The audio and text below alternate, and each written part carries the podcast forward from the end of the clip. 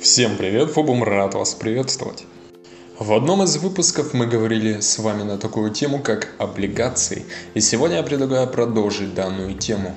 А именно мы поговорим о плюсах и о минусах облигаций. Но для начала предлагаю вспомнить, что такое облигации.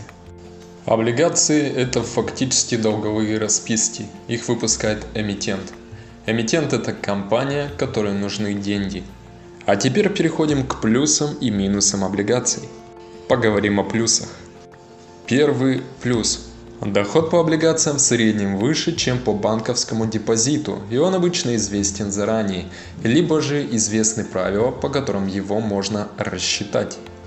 Следующий плюс говорит о том, что риски при покупке облигаций есть, но они меньше, чем при вложениях в акции и другие ценные бумаги. Следующая положительная сторона облигаций – это то, что стоимость облигаций обычно колеблется не так сильно, как цена других бумаг, и чаще всего их легко продать по цене, близкой к номиналу. И еще один плюс – доход от некоторых видов облигаций не облагается налогом. А если инвестировать через ИИС, индивидуальный инвестиционный счет, можно получить еще и налоговый вычет. Завершив с плюсами, поговорим о минусах. Первый минус гласит, вложения в облигации не участвуют в системе страхования вкладов, как и другие инвестиции на фондовом рынке. И еще один минус. Доходность по облигациям невелика по сравнению с более рискованными инструментами финансового рынка.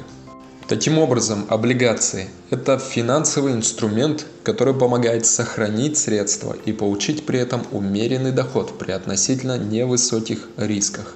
Тем не менее, эти риски ложатся исключительно на инвестора.